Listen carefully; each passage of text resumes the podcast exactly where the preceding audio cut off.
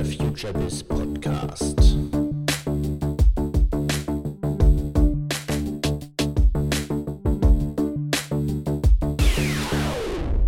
Herzlich willkommen zum FutureBiz Podcast. Mein Name ist Andreas Bersch, Gründer des Businessblog FutureBiz und der Digitalagentur Brandpunkt in Berlin. Im FutureBiz Podcast sprechen wir über die digitale Transformation und Kommunikation. Gast und Gesprächspartner in unserem heutigen Podcast ist Holger Schmidt, bekannt auch als der Netzökonom. Als Netzökonom hat Holger Schmidt viele Jahre zunächst für die FAZ, später für Focus über Themen rund um die digitale Transformation berichtet und hat sich in den letzten Jahren als einer der führenden Experten zum Thema Plattformökonomie in Deutschland etabliert. Ja, ich sitze heute in Berlin zusammen mit Holger Schmidt, Dr. Holger Schmidt, allen unseren Lesern bekannt als der Netzökonom. Aber wir haben im Vorgespräch ja schon gesagt, Holger, dass sich auch bei dir eine gewisse digitale Transformation, eine Transformation vollzogen hat. Vielleicht sagst du mal ganz kurz, worin bestand die denn? Was war dein Entwicklungsweg vom Netzökonom bei der FAZ zu heute Holger Schmidt 2.0, 4.0? Ja, hallo erstmal. Ähm, ja, die digitale Transformation war, dass ich nach 20 Jahren Journalismus ähm, dann praktisch äh, weitgehend aufgehört habe und bin jetzt äh, als Speaker unterwegs und rede vorwiegend über digitale Transformation. Eigentlich sind es dieselben Themen, die ich vorher auch hatte, ähm, die jetzt nur sozusagen von der Schrift in die, ins Mündliche übertragen sind. Äh, gleichzeitig lehre ich noch an der TU Darmstadt, schreibe noch ein bisschen fürs Handelsblatt, schreibe auch Bücher, aber das sind sozusagen meine Kernthemen und arbeite noch für eine Firma, die nennt sich Ecodynamics. Wir machen Plattformökonomie. Prima, reden wollen wir ja auch heute. Ähm, insofern bist du voll in deinem neuen Element und du bist auch thematisch in deinem Element, weil wir wollen heute mit dir über Plattformökonomie sprechen. Es ist ja fast kein Begriff so missverstanden oder auch so mehrdeutig verwendet in den letzten Monaten wie Jahren wie Plattformökonomie. Plattform 1.0, Plattform 2.0, Share Economy, Marktplätze, Plattform 3.0, KI und so weiter. Bring doch mal ganz kurz ein bisschen Ordnung da rein. Zumindest aus deiner Perspektive, was verstehst du denn jetzt heute unter Plattformökonomie?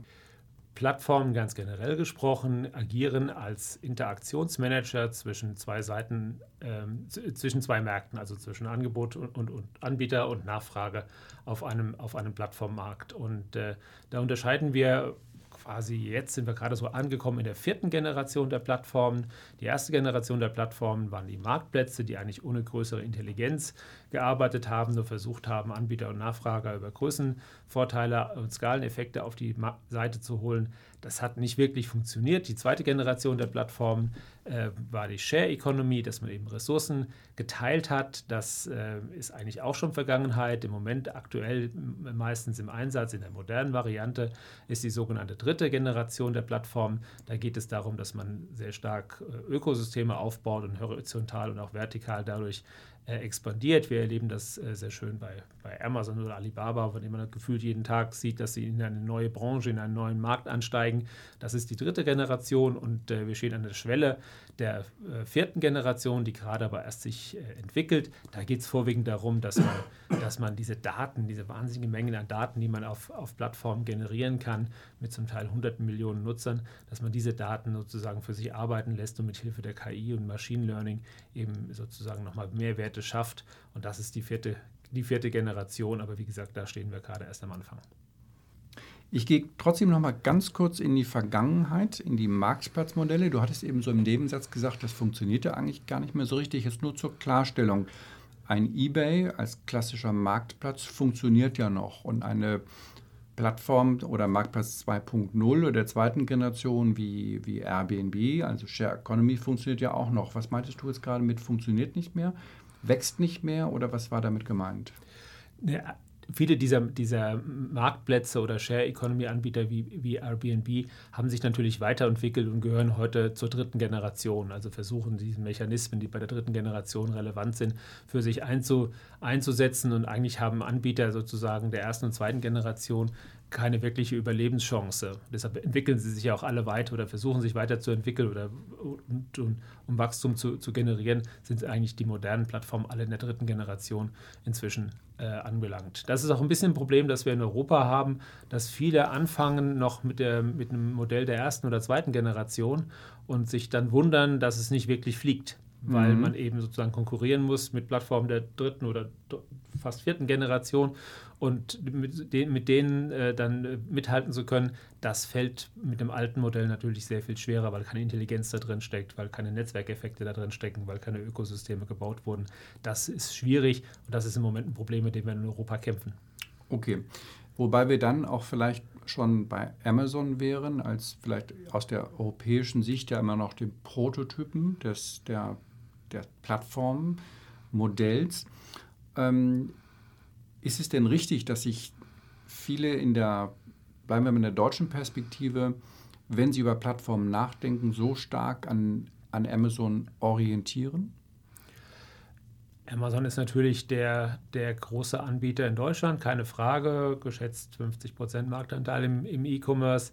Ähm, Amazon hat ja als Händler angefangen und das ist ja eigentlich das Spannende, dass sie diese, diesen Wandel hinbekommen haben von der, vom, vom Handelsunternehmen zum Plattformunternehmen, wobei sie sich langfristig wahrscheinlich schon irgendwann mal entscheiden müssen, sozusagen eine reine Plattform zu werden, so wie Alibaba es von Anfang an war. Richtig ist aber auch, dass es äh, vor allen Dingen in China sehr, sehr viele spannende Modelle gibt, die zum Teil weiterentwickelt sind, die auch Amazon von der Systematik, von der Plattform äh, ähm, sag ich mal, ähm, ähm, ja, ähm, vom Plattformstatus, von der, von der Komplexität äh, schon, schon überflügeln. Also Alibaba und Tencent sind zwei Beispiele dafür, die das eigentlich ein bisschen schlauer machen, aber die sind hier halt noch nicht so wirklich relevant.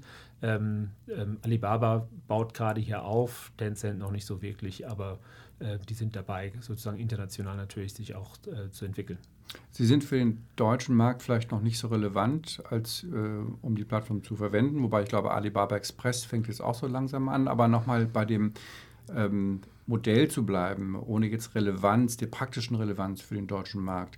Äh, du hattest eben gesagt, Amazon ist nicht ganz so hat nicht ganz so einen hohen Reifegrad wie in Alibaba von der, von der, von der Landschaft, von der Plattformlandschaft und müsste sich irgendwann entscheiden, ähm, will es jetzt wirklich Plattform werden und diese, diese Händlereigenschaften ein bisschen zurückdrehen? Was wäre denn das konkret? Was müsste denn jetzt Amazon ändern oder vielleicht sogar einstellen, wenn sie noch radikaler zur Plattform werden wollen? Ich denke, sie steuern darauf zu, wenn man sich anschaut, wie viel sie zum Beispiel in äh, Third-Party-Logistik investieren. Das ist äh, gigantisch, vor allem in Amerika sieht man das noch viel deutlicher als hier, dass sie immer stärker versuchen, sozusagen ihren Händlern alles an Dienstleistungen zu bieten, was man, was man ihnen bieten kann. Dazu kommt jetzt natürlich sowas wie KI, sowas wie Werbung äh, obendrauf. Also sie entwickeln sich schon in diese Richtung. Der Plattformanteil am Gesamthandelsvolumen äh, ist ja schon deutlich über 50 Prozent inzwischen und wächst weiter. Also ich glaube, da liegt die Zukunft von Amazon.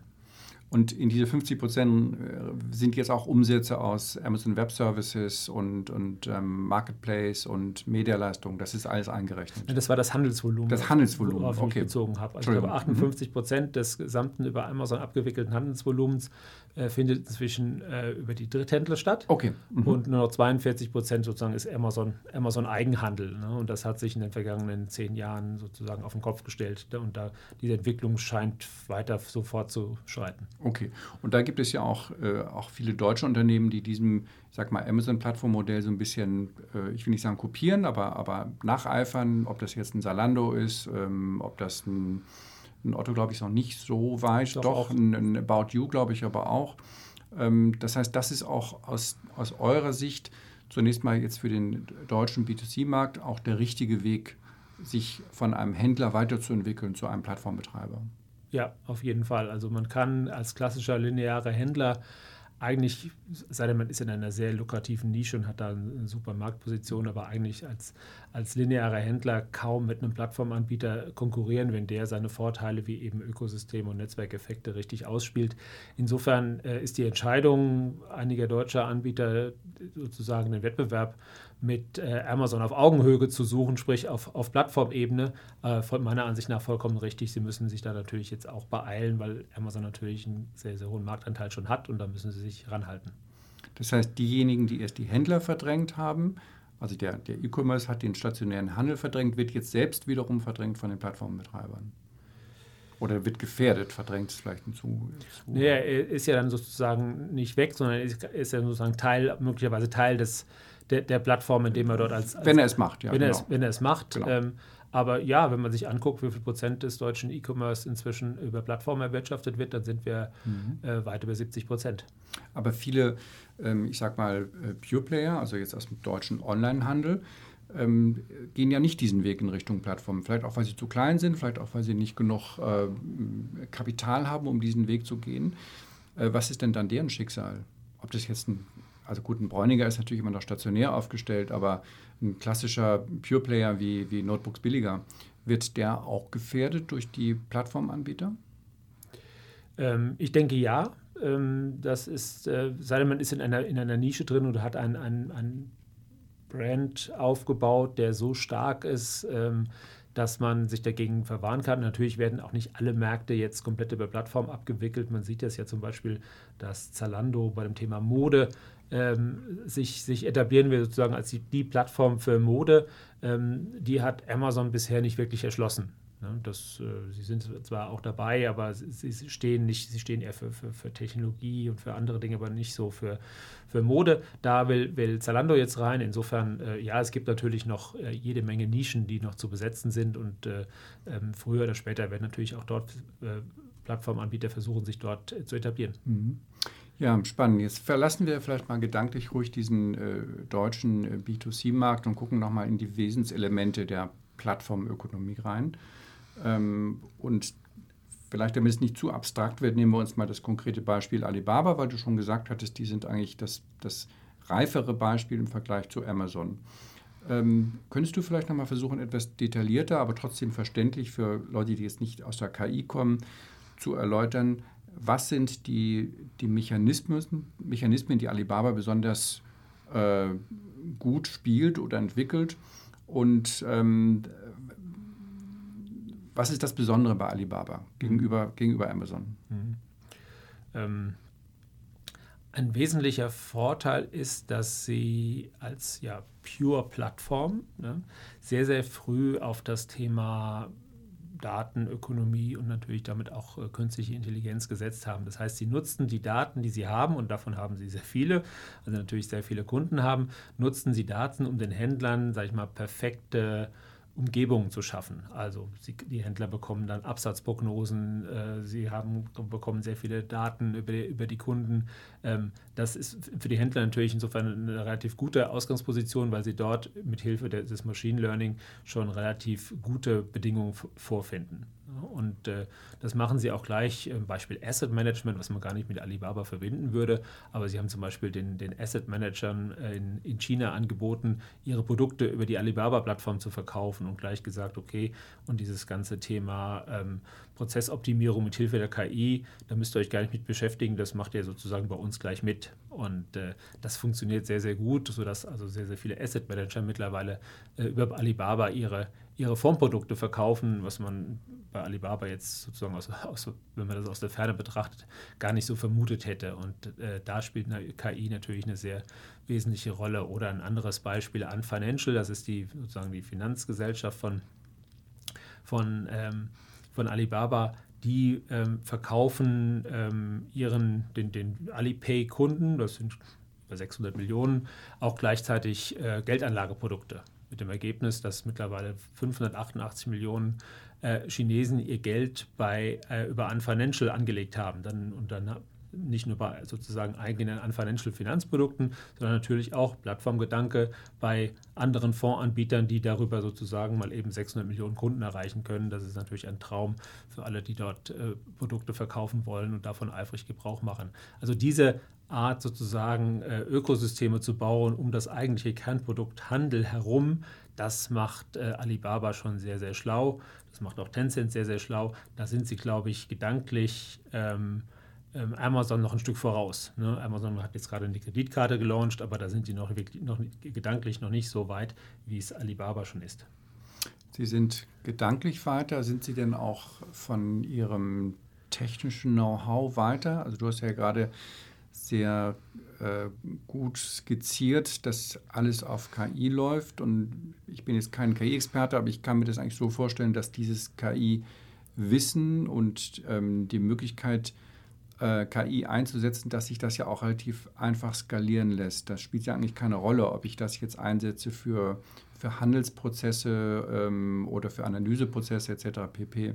Das heißt, diese Skaleneffekte, ähm, die treten dort quasi ohne Schranken auf. Das heißt, ich kann eigentlich meinen Marktplatz immer mehr in immer weitere vertikalen Branchen hineintreiben auf Basis dieser KI-Kompetenz, die ich habe? Exakt. Das ist natürlich der Punkt. Und da haben die natürlich die Chinesen einen großen Vorteil, weil sie, weil sie A, ähm, sozusagen extrem viele Menschen haben, extrem, dadurch extrem viele Daten und mit dem Datenschutz auch nicht wirklich eine, ja, so intensiv auf den Datenschutz achten wie wir, sage ich, will ich es mal, mal so formulieren, äh, achten müssen, weil, sie, weil die Gesetzelage eine andere ist. Und das äh, nutzen sie natürlich im Moment ähm, aus und äh, können mit Hilfe dieser Daten natürlich sehr schnell dann auch äh, äh, in horizontale, in neue Märkte eintreten. Und das tun sie auch. Okay.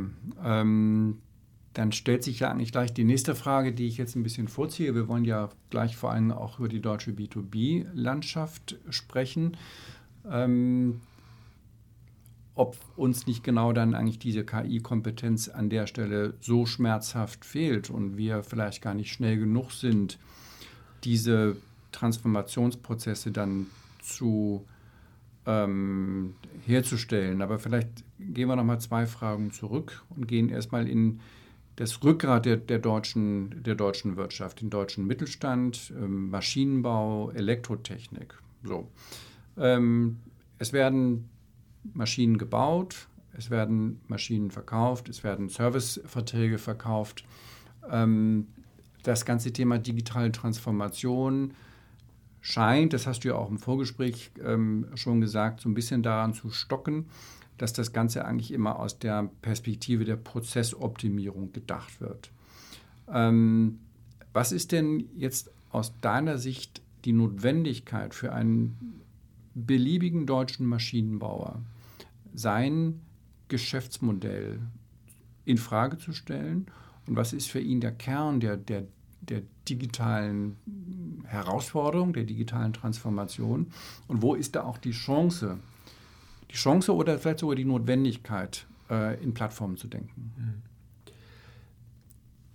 Völlig, du hast völlig richtig gesagt. Wir haben in Deutschland bei der Digitalisierung, Stichwort Industrie 4.0, sehr häufig sozusagen, wir optimieren das Bestehende und werden noch 3% effizienter äh, verstanden. Das gerät jetzt so ein bisschen an seine Grenzen, weil gut, wenn man irgendwie einen Prozess mal digitalisiert hat und meinetwegen ist es dann auch gut digitalisiert, dann hat man aber sozusagen keinen langfristigen Wettbewerbsvorteil erreicht. Wenn jemand es auch schafft, eine gute Maschine zu bauen und ich bin vielleicht einen Ticken bisschen effizienter, aber der hat andere Lohnkosten oder sowas, dann äh, generiere ich auf diese Weise weder einen dauerhaften Wettbewerbsvorteil noch eine dauerhafte Kundenbindung. Und äh, da setzt sozusagen auch das Thema Transformation des Geschäftsmodells an.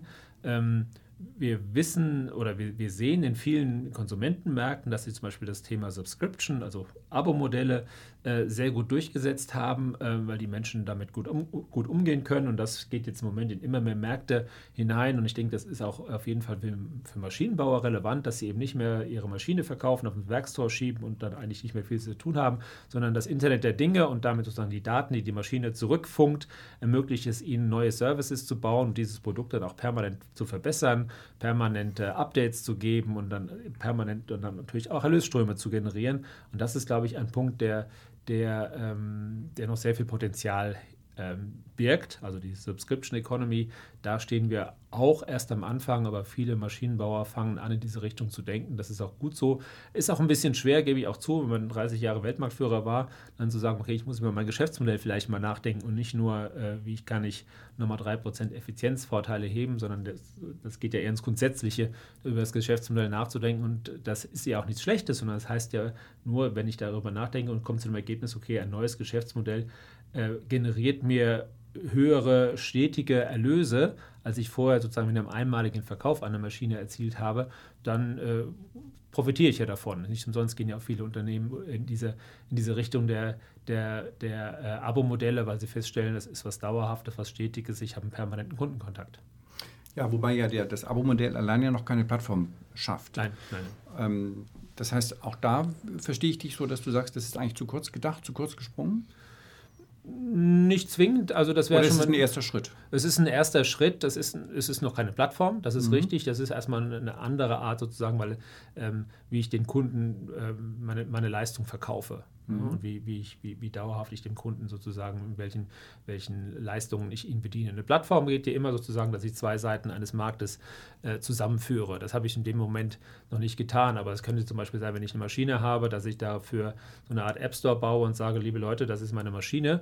Wer kann denn, hat denn Software dafür, die möglicherweise die Maschine besser macht, die dem Kunden hilft, sozusagen seine Bedürfnisse besser zu zu äh, erfüllen und dann kann ich ja sozusagen über zwei Seiten spielen. Ne? Dann kann ich dem Kunden sagen, ich habe hier mehr Software und dem, dem, dem Softwareanbieter sagen, so wie wir es vom App Store von, von Apple oder Google her kennen, dann habe ich sozusagen statt des iPhones als Plattform, habe ich dann eine Maschine als Plattform und das sehen wir in der Softwareindustrie schon sehr intensiv und ich denke, das wird sich auch in der Hardwareindustrie, sprich Maschinenbau, als ähm, durchaus nicht überall, aber in vielen Fällen äh, sinnvolles Modell äh, konnte sich das durchsetzen. Mhm. Wobei wir ja auch gerade bei dem Beispiel äh, Apple ja ganz gut sehen, dass Plattform ja auch immer die Öffnung bedeutet. Ja? Das heißt, ähm, Apple lässt natürlich auch Apps und, und andere Services von, von, von Google und, und, und von Facebook und, und von Amazon drauf. Ähm, und diese Offenheit im Denken ist ja doch auch ein Wesensmerkmal der, der Plattformökonomie. Oder äh, muss ich mich gar nicht öffnen für, mein, für meinen Kernwettbewerb? Also wenn ich jetzt als Maschinenbauhersteller eine Plattform baue, ähm, oder ich gebe vielleicht mal ganz kurz äh, zurück zu dem äh, Fall Klöckner, der jetzt auch schon ein bisschen älter ist, ja, ja ein Händler, der sich ja durchaus die Plattform geöffnet hat für Wettbewerber. Das heißt, da wird ja nicht nur Klöckner Stahl angeboten, sondern auch von anderen Stahlproduzenten. Ist diese Offenheit, der, äh, die Offenheit, ein, Offenheit ein Wesensmerkmal der Plattform? Ja, im Prinzip schon. Also viele Plattformbetreiber müssen dann auch so ein bisschen über ihren Schatten springen. Also wenn sie vorher sozusagen aus dem klassischen linearen Modell gekommen sind, in dem sie alles selbst gemacht haben und, ähm, und dieses, diese Kooperation mit anderen, das kann auch durchaus mal ein Wettbewerber sein äh, aus, aus der alten Welt. Wenn es am Ende dazu führt, dass beide davon profitieren und beide dadurch schneller wachsen zum Beispiel, dann äh, ist es ja positiv. Und man sieht das ja auch bei so ersten Ansätzen, wie, wie was, was Daimler und BMW zum plötzlich machen, dass sie feststellen, sozusagen, okay, es gibt Berührungspunkte, in denen wir, in denen wir unsere, unsere ähm, Kapazitäten zusammenstellen können und um, um, besser zu sein und wettbewerbsfähig zu sein. Ich denke, das wird äh, sich in vielen Modellen noch, noch äh, besser durchsetzen, obwohl das noch nicht wirklich eine, eine richtige äh, sauber ausformulierte Plattform ist. Aber diese Idee, glaube ich, äh, die wird äh, immer häufiger ähm, zum Tragen kommen. Wobei ich glaube auch bei, bei Now heißt es ja mittlerweile, glaube ich, Drive Now und Car2Go, war es ja wohl auch fast eher die Notwendigkeit gegenüber zu bestehen, als jetzt selbst alleine zu versuchen. Ne? Aber vielleicht bin ich da auch nicht ganz. Ja, natürlich. Also das ist, äh, das sind sowohl der, der, der Goliath im, im, Westen, das ist, das ist Uber oder, oder auch Lyft und im, von Osten kommt äh, Didi Chuxing, also ja. das chinesische Pendant, das ja. noch größer ist. Äh, die sind extrem groß schon. Ähm, werden von Softbank, dem japanischen Investor, ähm, mit sehr viel Geld gepäppelt und äh, sind natürlich ähm, in Deutschland aufgrund vieler regulatorischer Dinge noch nicht wirklich aktiv, aber das ist meiner Ansicht nach, also Uber ist natürlich schon aktiv, aber noch nicht so, wie Sie sich das wahrscheinlich vorstellen, aber da ist natürlich äh, enorm viel Wettbewerb unterwegs und äh, klar, gegen die muss man sich natürlich mhm. auch äh, rüsten, insofern äh, war das aus meiner Sicht ein längst überfälliger Schritt. Ja, kommen wir nochmal zurück zum, äh, zum deutschen Maschinenbau und den, den Schwierigkeiten in der Transformation. Du hattest gesagt, das Optimieren der Prozesse ist zu wenig. Ähm, man muss ans Geschäftsmodell ran. Ähm, jetzt würde mich natürlich nochmal das ganze Thema Kundenbeziehungen, digitale Kundenbeziehungen interessieren. Ähm, du hast ja schon äh, ausgeführt, dass Plattform immer bedeutet, in zwei Richtungen zu kommunizieren, auch vielleicht ähm, ähm, Leads aufzubauen, Kommunikation zu betreiben. Ist das nicht auch gerade ein weiteres Hindernis für den, gerade für die deutsche B2B-Landschaft, die ja nun nicht gerade bekannt dafür sind, dass sie im digitalen Marketing besonders, besonders erfahren, besonders stark sind. Mhm. Ja, ist natürlich für das Marketing sozusagen, Sie müssen sich mit dem Geschäftsmodell um, mit umstellen. Das bedeutet, wenn man vorher, sag ich mal, linear, lineares Geschäftsmodell hatte und nur mit dem B2B klassischen Endkunden kommuniziert hat, dann muss man jetzt sozusagen mit beiden Seiten des, der, der Plattform äh, kommunizieren, sprich mit den klassischen Endkunden und mit den Partnern auf der Ökosystemseite oder wie auch immer diese Plattform dann letztendlich gebaut ist. Bedeutet aber natürlich eine deutliche, ja, sag ich mal, Aufgabenerweiterung für, die, für das Marketing oder für die Kommunikation besser gesagt, weil man eben in beide Richtungen kommunizieren muss. Und das ist etwas, woran sich das Markt oder die Kommunikationsabteilung dann auch noch ein bisschen gewöhnen müssen. Das ist bisher noch nicht wirklich, noch nicht wirklich äh, vollzogen. Liegt da vielleicht daran, dass diese B2B-Plattformen in, in Deutschland auch noch nicht noch sehr am Anfang stehen. Ich glaube, da sind alle noch, alle noch dabei zu lernen. Ja, ich würde das vielleicht sogar noch fast ein bisschen hinterfragen, ob es nur die Kommunikationsabteilung ist oder ob es nicht die, die Unternehmung als solche ist, der ist vielleicht doch oft noch an der Kundenorientierung fehlt. Also das Denken wirklich in, ähm, aus dem Kunden heraus ist ja etwas, was ein, ein Maschinenbauer nicht unbedingt in den letzten 50 Jahren praktiziert hat. Ist das vielleicht gerade die Anfälligkeit für Disruptoren, dass also Startups, die einfach konsequent aus dem Kundenbedürfnis heraus denken und agieren, dass das so gefährlich macht? Ja, sicherlich ein Punkt, wobei B2B-Märkte natürlich nicht so schnell und über Nacht äh, kippen, wie, wie wir es von B2C-Märkten äh, gesehen haben, wenn Kommunikation innerhalb von drei, vier Jahren ja. von einer App auf eine komplett andere App vollzogen ist. Also das, äh, das geht nicht so schnell. Nichtsdestotrotz werden sich diese Mechanismen auch in immer mehr B2B-Märkten durchsetzen und das heißt auch für die Kommunikationsabteilungen, dass sie sich sozusagen diesen, diesen Änderungen dann äh, oder diese Änderungen nachvollziehen müssen. Mhm. Also mhm. der, der Punkt ist, ist da, in der Tat ist sozusagen die Kommunikation über das Produkt in zweiseitigen Märkten, wie wir es auf Plattformen sehen, nicht mehr wirklich die sinnvolle Kommunikationsform, weil man eben sozusagen, wenn man zwei Kundengruppen oder zwei, zwei Partnergruppen äh, äh, ansprechen muss, dann äh, ist es äh, schwieriger, über das Produkt zu kommunizieren, sondern sozusagen man muss über die, die Beziehungen pflegen. Und diese Beziehungen zu pflegen, das ist eben eine andere Art als Produktkommunikation. Das heißt, wir haben jetzt eigentlich schon zwei äh, Hürden äh, identifiziert. Das eine ist eine KI-Kompetenz, das zweite ist eine nennen wir es mal digitale Kommunikationskompetenz. Und das leitet zu der dritten Hürde wahrscheinlich über ähm, Personal. Ähm, haben wir die Kompetenzen in Deutschland heute? Werden wir sie in absehbarer Zeit haben, jetzt vor allem im, im KI-Bereich? KI-Bereich ist ein sehr spannendes Thema. Wir sind eigentlich in Deutschland dort sehr gut aufgestellt von der Forschung, von der Ausbildung her ist das keine Frage. Ja, man sieht es ja auch daran, dass sehr viele große Digitalunternehmen KI-Forschungslabors in Deutschland einrichten. Ne? Amazon, äh, Google ist dabei. Also die sind, äh, die wissen schon sehr genau, dass hier gute Leute sitzen. Das Problem ist im Moment, dass äh, diese Leute natürlich auch abgeworben werden. Ne? Und äh, mit viel Geld äh, gehen die Unternehmen rein und holen sich, holen sich viele Experten, die, die ähm, dann ähm, sozusagen für die für, für ausländische Unternehmen arbeiten. Ähm, ich ähm, tracke zusammen mit dem Berliner Unternehmen Index äh, einmal im Quartal sämtliche offenen Stellenanzeigen in Deutschland, Print, Online und auf 130.000 Websites und schaue und durchforste die nach Digitalprofilen, also welche Digitaljobs sozusagen werden oder, oder Profile werden händeringend gesucht und da ist seit drei Jahren KI ganz klar Nummer eins, was das Wachstum angeht. Jedes, äh, jedes Jahr verdoppelt sich die Zahl der, der Stellen und damit also der offenen Stellen äh, für künstliche Intelligenz und Machine Learning in Deutschland. Und da sieht man ganz klar, dass dort der Bedarf im Moment bei weitem nicht gedeckt werden kann. Das heißt, das ist dann doch möglicherweise der entscheidende Engpass, der entscheidende Flaschenhals, der dort auch der ja, der Zukunftssicherung der, der deutschen Wirtschaft, des Maschinenbaus vielleicht doch sehr deutlich im Wege steht? Also im Moment ist das eindeutig ein Flaschenhals, der viele Projekte verhindert oder viele Projekte verlangsamt, sagen wir es mal ein bisschen, bisschen freundlicher formuliert. Aber das ist, alle suchen händeringend diese Leute, alle wissen nicht, wo sie sie herbekommen, weil so schnell lässt, lässt sich das auch nicht ausbilden. Ähm, das ist im Moment in der Tat äh, eine Wachstumsbremse, ganz klar. Mhm.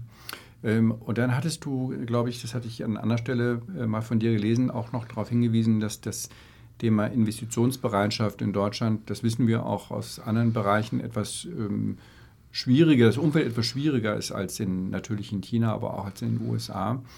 Ähm, Stichwort Denken und Handeln in Quartalszyklen und nicht Long-Term. Wenn ich das richtig äh, verstanden habe, braucht ja jedes äh, Plattformsystem mindestens zwei bis drei Jahre, bis sich die Investitionen überhaupt amortisieren können. Ähm, Schwierigkeit also für, ähm, für alle börsennotierten äh, Unternehmen offenbar. Ähm, nun haben wir ja im, im, deutschen Mittelstand immer noch sehr viele Familienbetriebe. Kannst du dort erkennen, dass man ähm, äh, etwas mutiger, etwas visionärer voranschreitet? Oder fehlt im, dort im deutschen Mittelstand heute noch das Wissen über die, über die Funktionsweisen der Plattformökonomie, fehlt auch die klare Vision, wo man eigentlich selber seine Chance sieht. Also viele Mittelständler beschäftigen sich mittlerweile mit Plattformökonomie. Ähm, meistens aber auch noch auf so einem sozusagen erste, zweite Generation Status. Also da ist noch nicht wirklich, nicht wirklich den, den Schritt zur dritten Generation, ähm, in, in, zumindest in den meisten Fällen, äh, vollzogen. Also da ist durchaus noch Luft nach oben, was Investitionsbereitschaft angeht. Ja, das ist ein Problem, weil wir sehr häufig äh, sozusagen nach zwei Jahren den Stecker ziehen und sagen, funktioniert nicht. Ähm, kann natürlich auch sein, aber, aber oft braucht man es, braucht man es eben, braucht man eben länger, um, um diese Plattformen richtig zum Fliegen zu bringen. Man hat es ja an Amazon gesehen, über zehn Jahre haben wir gesagt, äh, die verdienen ja kein Geld und es wird nie was und äh, jetzt wissen wir, wo sie stehen. Ähm, und insofern muss man da ein bisschen Geduld mitbringen. Die äh, gehört nicht zu unseren Stärken bisher. Wie kann man sich das vorstellen? Ist da jeder Mittelständler alleine unterwegs? Gibt es dort oder gibt es dort Austausch? Gibt es dort auch, also ich kann mir jetzt kaum vorstellen, dass seitens der Bundes- oder äh, Landespolitik dort nennenswerte Hilfestellung geleistet wird. Aber ist die Wirtschaft da selbst ganz gut vernetzt oder werkelt jeder vor sich selbst? Ne, ich glaube, im Moment ähm, tauscht man sich natürlich aus, aber was, was Förderung angeht, das liegt, geht weniger in Richtung Plattformökonomie, das geht eher in Richtung Industrie 4.0-Themen mhm. und, äh, und auch KI-Themen, weniger in Richtung Plattformen. Ähm, man muss so ein bisschen über seinen Schatten springen, wenn man anfängt, Plattformen zu bauen, weil man mit Partnern zusammenarbeiten muss. Und äh, das bedeutet auch, dass man etwas abgeben muss. Zumindest mal sozusagen diese, diese alte den alter Habitus zu sagen, meine Daten, ich gebe sie nicht raus und es bleibt alles hier, das funktioniert dann oft nicht mehr, weil man sonst eben diese Netzwerkeffekte nicht generieren kann. Also da muss man schon ein bisschen offener werden und das ist etwas, was einen gewissen Lernprozess erfordert. Wie sieht denn der äh, ideale Start aus? Man hört es ja oft, ähm, dass erstmal irgendwo ein Lab gegründet wird, meistens sogar hier in Berlin, Mitte, wo wir gerade sitzen. Mhm. Da werden dann vier, fünf junge Leute äh, eingestellt, die disruptiv unterwegs sind. Ähm, ist das der richtige Weg? Oder wie würdest du sagen, sollte eigentlich, bleib mal beim Mittelständler, ich nehme jetzt wirklich mal diesen Prototyp des deutschen Mittelständlers, den Maschinenbau da irgendwo im Stuttgarter Raum. Ähm, wie sieht eigentlich der, der ideale Anstoß aus? Außer, dass der sich natürlich abends hinsetzt mit, der, mit dem ähm, Tablet auf dem, auf dem Schoß und äh, Holger Schmidt gelesen hat, gesagt, ja, ja, wir müssen jetzt also auch unsere digitalen Transformationen einleiten. Gut, den idealen Weg gibt es nicht. Ich glaube, das Thema mit den Labs, da hat sich viel Ernüchterung auch breit gemacht, wenn man festgestellt hat, so einfach ist es dann doch nicht, als in Berlin ein Büro zu mieten und drei, vier hippe, hippe ähm, ähm, Berater draufzusetzen. Ähm, ich glaube, dann man, äh, handelt man sich das Problem ein, dass man dann nachher sozusagen den Transfer ins, ins Mutterhaus bewerkstelligen muss. Und wenn der nicht gelingt, dann war alles vorher für die Katze. Insofern haben sie auch viel, haben sie auch viele dieser, dieser Labs oder, oder Acceleratoren, die wurden ja auch sozusagen äh, neu aufgestellt, weil das nicht so funktioniert. Dann. Ich glaube, es macht Sinn, das äh, im Haus zu tun und nicht irgendwo anders. Natürlich muss man am Anfang äh, denen gewisse Freiheiten geben, damit sie eben nicht sofort an den Prozessen ersticken, sondern, sondern man muss sie sozusagen, man kann es ja nebendran, nebendran bewerkstelligen, aber sowas wie wie Plattformen ist ja nicht irgendein Innovationsthema, sondern es ist ein strategisches Thema, es ist ein Geschäftsmodellthema, das äh, sozusagen auch von ganz oben äh, äh, mit, der richtigen, mit dem richtigen Rückenwind eingeflogen werden muss, sonst macht das überhaupt keinen Sinn. Das ist ja nicht irgendwie werkeln, wir verbessern mal einen Prozess oder wir machen jetzt irgendeine kleine Innovation. Das ist ja nicht das Thema, sondern es ist ja ein großes, ein strategisches Thema, sodass es eigentlich sinnvollerweise sozusagen im, im Mutterhaus dann auch umgesetzt werden sollte. Natürlich sozusagen in einem Side-Projekt, niemand stellt hin und sagt, ich schmeiße jetzt mein Geschäft Geschäftsmodell, was ich 30 Jahre hatte, äh, über Nacht über den Haufen und setze alles auf ein neues. Ist ja auch Quatsch, man baut das Neue erstmal parallel, aber man muss es natürlich sozusagen direkt mitdenken und mit andocken. Mit welchen Leuten wird das idealerweise gemacht? Also die, die Hipster, die in Berlin sitzen, sind es nicht. Braucht man, muss man die Hipster dann nach Stuttgart fliegen? Setzt man die dort mit eigenen Kräften in einen Raum? Sind es dann ähm, doch eher externe Berater von, von Boston Consulting oder wo? Was ist äh, da der, der übliche Weg, den du beobachtest und wo würdest du auch jetzt äh, vielleicht nochmal ähm, das kritisch sehen und sagen, das, das funktioniert vielleicht nicht so gut?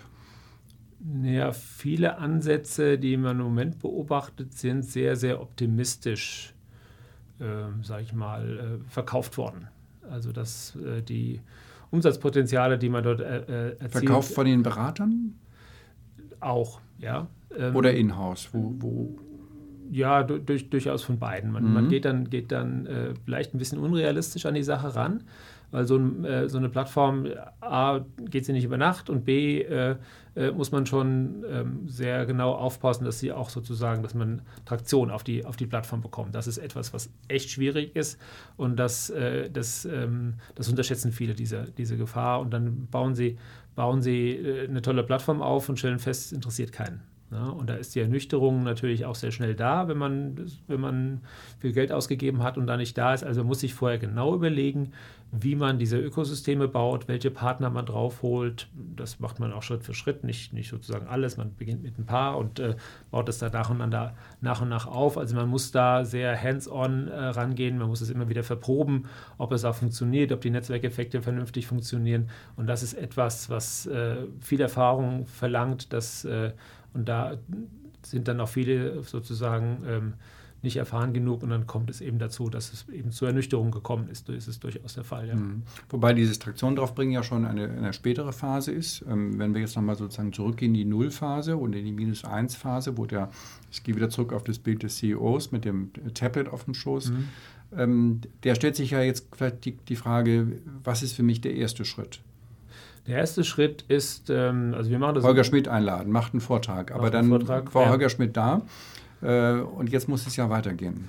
Ähm, ja, dann äh, schickt er seinen Partner Hamid Hosseini vorbei, der äh, das am MIT gelernt hat und äh, sehr genau weiß und das auch in der Praxis schon häufiger gemacht hat, wie man, wie man Ökosysteme baut, wie man, wie man sozusagen sich die richtigen Partner aussucht und das dann auch durchrechnen kann, was funktioniert und was realistisch ist und was nicht.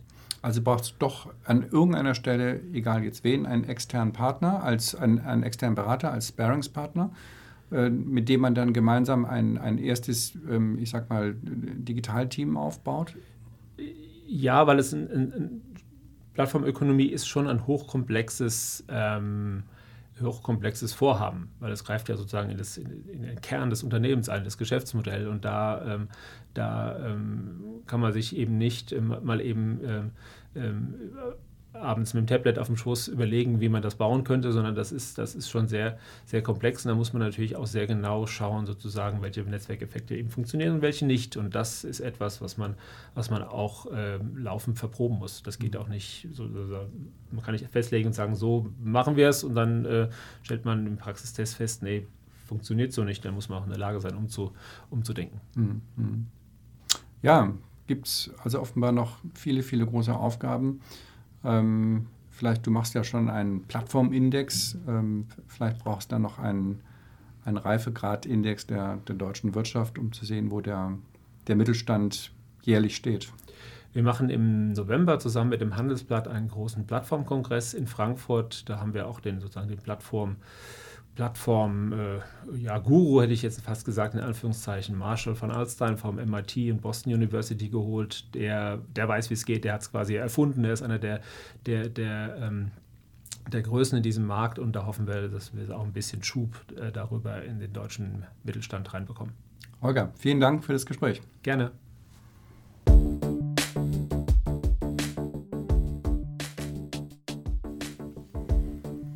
Das war der FutureBiz Podcast mit Holger Schmidt. Mein Name ist Andreas Bersch. Ich danke fürs Zuhören und freue mich, wenn ihr euch auch in den nächsten Podcast einschaltet. Wir senden alle 10 bis 14 Tage auf allen bekannten Kanälen. Vor allem freuen wir uns natürlich über das Weitersagen oder eine Rezension auf der von euch genutzten Plattform. Bis dann!